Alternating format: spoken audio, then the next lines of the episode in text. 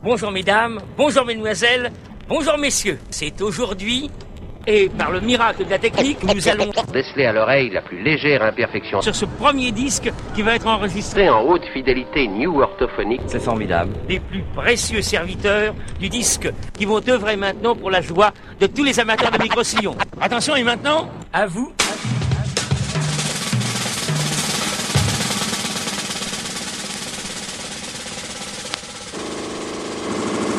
This is a journey into sound.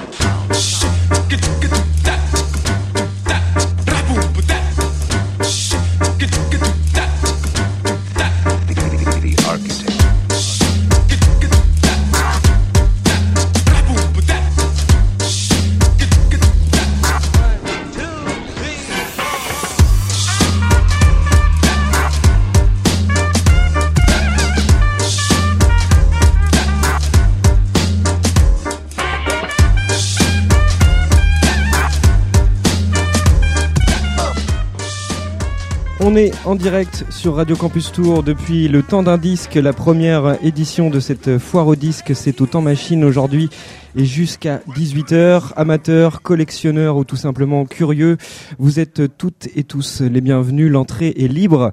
Pour cette nouvelle heure, je suis avec de nouveaux invités avec lesquels on va parler sample, sampling ou euh, échantillonnage en français. Euh, ils sont trois, ils sont tourangeaux. Je vous les présente. Sophie Mongis est juriste spécialisée dans le droit à la propriété artistique et fondatrice de Legidisco. J'ai bon son et beatmaker au sein du label The French Touch Connection, digger depuis euh, toujours. Il a déjà euh, deux albums en compteur, plusieurs EP à son actif et aussi de nombreux remixes.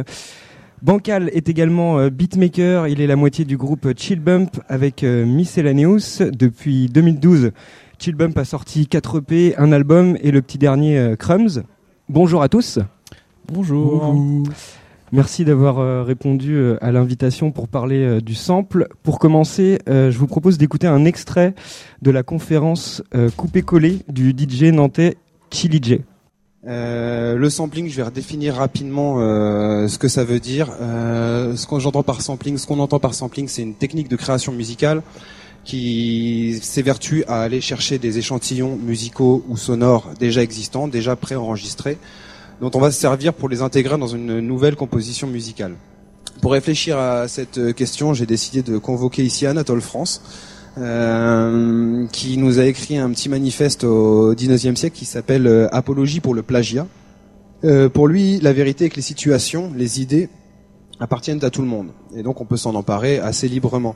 Euh, selon lui, les couleurs, les formes, les sons, les mots, les matières sont là, elles sont environnantes, elles sont autour de nous. Euh, elles appartiennent à tout le monde. L'artiste ne fait que s'en approprier un temps euh, dans une vision succincte. Alfred Musset va, va dans la même idée. J'aime bien cette petite citation. Il dit On m'a dit l'an dernier que j'imitais Byron. Vous ne saviez donc pas qu'il imitait Pulci Rien n'appartient à rien, tout appartient à tous. Il faut être ignorant comme un maître d'école pour se flatter de dire une seule parole que personne ici-bas n'ait pu dire avant vous. C'est imiter quelqu'un que de planter des choux. Voilà, voilà l'idée qui est qui est sous-jacente chez eux. Tout appartient à tous et euh, c'est tout naturellement qu'on qu'on qu'on s'imprègne des choses, qu'on s'influence les uns les autres et qu'on crée à partir de ça. Euh, L'imitation est d'ailleurs euh, voilà quelque chose de, courant quand on fait son apprentissage d'artiste. Un peintre a souvent un maître qu'il va imiter. Quand on apprend un instrument de musique, on va travailler avec quelqu'un, on va imiter un morceau et c'est comme ça qu'on développe son art. Voilà, Chili J lors de sa conférence coupé-collé enregistrée à Stéréolux à Nantes. Euh, pour commencer, est-ce que euh, vous avez des réactions déjà par rapport à ce qu'on vient d'entendre? Et est-ce que vous êtes euh, tous les trois d'accord avec cette définition du sampling? J'ai bon son?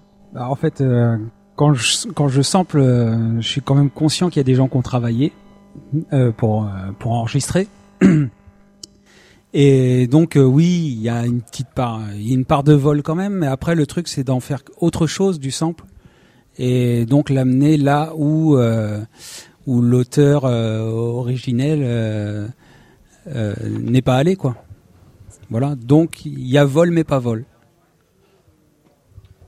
Ouais, je suis ouais, je suis d'accord. Il y a il y a il y a vol, ouais non, il y a Enfin, c'est pas vol. Euh, non, c'est pas c'est pas du vol, c'est c'est c'est juste euh, prendre un outil en fait. Tu prends un, tu prends un, tu prends un peu de matière. Se servir de la culture comme outil. Tu prends un peu de matière déjà préexistante pour en faire autre chose quoi. Alors effectivement, euh, de la couleur bleue, tu vois, tout le monde la prend, ça existe partout. Mais là, là où c'est différent avec le sample, c'est que c'est c'est pas, tu vas pas il parlait, du peintre, tu vas pas prendre de la couleur bleue que tous les peintres ont utilisé, tu vas prendre un tableau déjà fait, tu vas couper un petit morceau, et après tu vas soit le reproduire, soit le, redécouper encore dans petits morceaux pour refaire un autre morceau avec. Bon.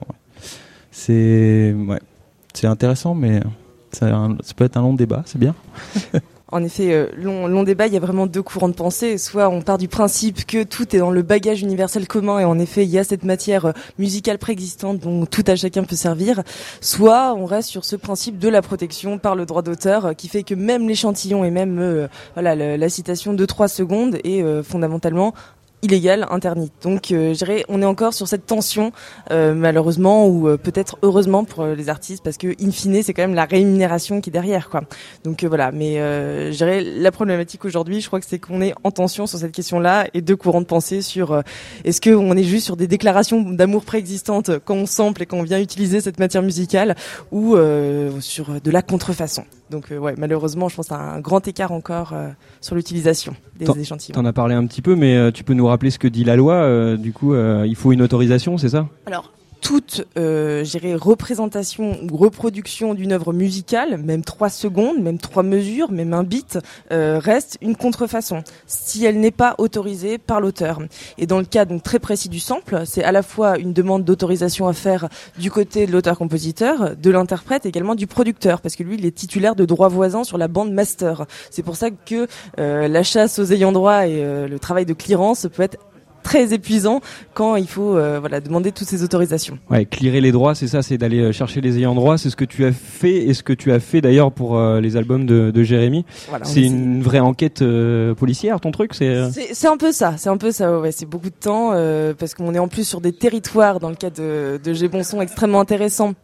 Quand il s'agissait particulièrement d'aller clearer à la fois un auteur-compositeur euh, indien, c'était Yustak euh, Vilayak, voilà, donc euh, auteur-compositeur de, de sitar euh, dans les années 60 en Inde, dont le producteur était aux États-Unis, donc il fallait computer les délais de protection à la fois en Inde et en même temps aux États-Unis pour voir si effectivement on était dans le domaine public ou pas.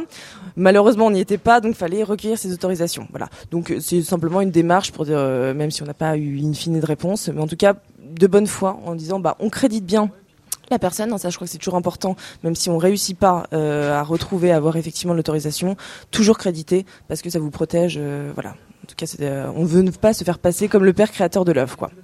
C'est la démarche. Mais quand il y a de l'argent, c'est eux qui viennent te chercher. hein. Oui.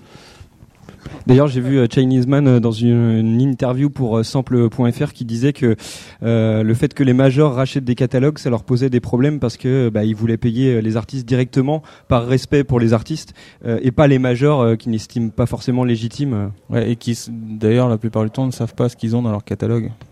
Aussi. Tu vas, des fois, tu vas taper à des portes pour demander. et- Oui, c'est chez, c'est chez vous? Ah bon, c'est chez nous? Je sais pas. On sait... Ah En oui, c'est chez nous. Ils jouent, ils C'est jouent au Monopoly, quoi. C'est un Ouais. petit peu ça, ils bloquent des cases et, Ouais, c'est ça. et tu te trouves dessus, t'es mort. Ces derniers jours, il y a eu le sample des Daft Punk, euh, qui est, enfin un nouveau sample des Daft Punk qui a été euh, découvert. Enfin d'ailleurs, il y en a deux, mais il y en a un qui reste à confirmer. Enfin bon, bref, les spécialistes euh, seront au courant. Euh, Est-ce que Bancal, euh, j'ai bon son, à cause justement de la loi et des autorisations, vous faites attention à prendre des disques obscurs, oubliés, pour lesquels on vous viendra jamais vous embêter finalement? Euh, c'est pas à cause de ça, mais euh, je trouve que cette démarche-là est plus intéressante. De faire en sorte déjà de prendre un disque que le grand public, ou en tout cas que la majorité des auditeurs vont pas reconnaître à la première écoute. Déjà, c'est cool, quoi. Parce que après, il y a, enfin voilà, le sample, ça peut être un, un micro sample d'une seconde, une note que tu vas après avec euh, avec ton avec ton sampler ou ton logiciel euh, rejouer sur différentes tonalités. Et là, tu peux faire une mélodie et, sincèrement, personne va te dire cette note de flûte euh, vient de ce disque. Voilà, non. Là, clairement, non. Mais un sample, ça peut être aussi, euh, je sais pas, euh, une- ouais, quatre, mesures d'un refrain, d'un morceau que tu vas euh, dépitcher, repitcher et mettre une rythmique par-dessus. À ce moment-là, c'est vrai que effectivement, c'est pour moi, ça a plus de sens de déclarer ce sample-là, tu vois, que, que, que ton micro-sample de flûte. Hmm. Mais en tout cas, c'est pas un truc auquel tu penses quand tu crées. Non, c'est resté ça la question à la base. Pas du tout. Non, non. Je pense. euh, c'est un truc que je pense. Non, je pense pas quand je crée. Euh, par contre, j'y pense quand je digue. Quand je vais choisir le disque, je vais. je- là, pour le coup, j'ai vraiment une volonté d'aller vers les bacs. euh, euh, les bacs. J'aime bien les bacs 1, 1, 2 euros, tu vois. 2, 3, ça dépend après. là. Mais euh, ouais, les bacs pas chers avec euh, plein de disques euh, dont personne veut. Donc forcément, ces disques-là, c'est des, c'est des disques que personne connaît, ou en tout cas, c'est des disques qui n'ont pas eu de succès, ou ou alors c'est euh, Ou trop. ou trop. Ouais, non mais c'est vrai, ou trop. Genre Sardou. Ouais. Et sinon, vous faites pas, enfin, vous, vous vous dites pas, voilà, faut que je transforme le truc à tel point qu'on le reconnaisse pas, comme tu disais tout à l'heure, bancal. euh. Euh, ça dépend, ça dépend. Non, je, non, je me le dis pas. Je euh, mais si euh, si c'est plus intéressant de le déformer pour que ça ressemble pas à ce que c'est, parce que euh, parce que euh, voilà, j'ai un feeling qui me fait aller vers ça. Oui. Hmm. Ça peut être un jeu aussi. Ouais, ouais, oui, ça, bah, ça peut être une contrainte, ça peut être, euh, ça peut être une contrainte de création, ça peut t'amener aussi ailleurs, clairement. C'est, c'est, euh, mais non, moi c'est, c'est pas, c'est pas une vol, non, c'est pas, c'est pas un truc qui m'a, en tout cas qui me, qui me guide dans ma, dans, dans ma création, quoi. J'ai Voilà. bon son, euh, bancal. euh, Est-ce que vous pouvez nous expliquer un peu votre euh, rencontre euh, avec le sample? Je sais que c'est bizarre de dire ça comme ça, mais au départ, euh, quand on fait de la musique, euh, on pense pas forcément à prendre celle des autres. Euh, on se met, euh, je sais pas, à la guitare, euh, à autre chose. Bah, moi, c'est c'est par le hip-hop en fait. Euh, donc euh, adolescent, euh, voilà, il y a- j'ai toujours kiffé la musique en boucle, mais là, quand il y a eu le hip-hop, bon bah voilà, j'étais happé. Et, euh, et puis bah mon père m'a dit, euh, en fait, euh, ça existait déjà cette musique, euh, sauf que là c'est juste euh, mis en boucle, et donc j'ai découvert comme ça que euh, on pouvait faire de la musique de cette façon, quoi. Et, et donc voilà, c'est juste ça. C'est que j'ai découvert qu'il y en a qui s'en plaît, mais dé- déjà depuis peut-être euh, 15 ans, quoi. Bancal, pareil. Quand t'as découvert le hip-hop, t'as tout de suite compris qu'il y avait des samples euh, dans cette musique? Non, je l'ai pas. Non, j'ai kiffé le côté musical des samples qui peuvent des fois t'amener complètement, euh, enfin dans des horizons complètement différents. Euh, non, par contre, c'est vraiment quand j'ai commencé à écouter Jurassic 5, DJ Shadow, tous ces tous ces mecs là qui sont vraiment Cut Chemist, nous marquent, tu vois, qui sont vraiment vraiment dans le break et dans le dans dans le, dans le digging. Euh, que qu'effectivement euh, euh, j'ai pris conscience que le sample était était là dans, dans, chaque morceau tu vois même dans les batteries voilà. Mais c'est hum, d'ailleurs le documentaire Scratch où tu vois où tu vois DJ Shadow aller dans dans la cave d'un gros magasin de disques ricain et qu'il est le seul apparemment à avoir accès à ce, truc-là où tu te dis ok ça peut être cool au final d'aller chercher dans des vinyles et voilà. Mais euh, non c'est bizarre ouais c'est un truc que j'avais pas forcément euh, j'avais pas mis des mots dessus tu vois. Après, moi, j'ai découvert que, enfin, au début, si tu veux, il y avait des grosses productions, tu vois, c'était Public Enemy, enfin, au début pour moi en tout cas, euh, LL Cool et donc c'était des fois même, tu retrouvais euh, trois, quatre fois euh, le même breakbeat dans le même album, quoi. Et euh, donc c'était pas tellement un sport. Et après, il y en a qui ont voulu diversifier, et là, donc ils sont arrivés avec bah, Jurassic 5, tout ça, des, des, vraiment des équipes de diggers et tout. Et là, c'est devenu un sport de trouver, ne serait-ce que le sample. Après, le retravailler, c'est encore autre chose. Mais déjà, rien que trouver le disque. Voilà. Et, euh, et donc, euh, voilà, c'était ça un petit peu l'é- l'évolution, quoi. Parce Et- que sinon, à la base, c'était, enfin, rap, euh, c'était boîte à rythme, hein. Run DMC, vraiment de sample derrière. Et puis au début les samples les, mecs samplaient aussi euh, tous le même truc parce que euh, il y avait pas trop de problèmes juridiques aussi à l'époque.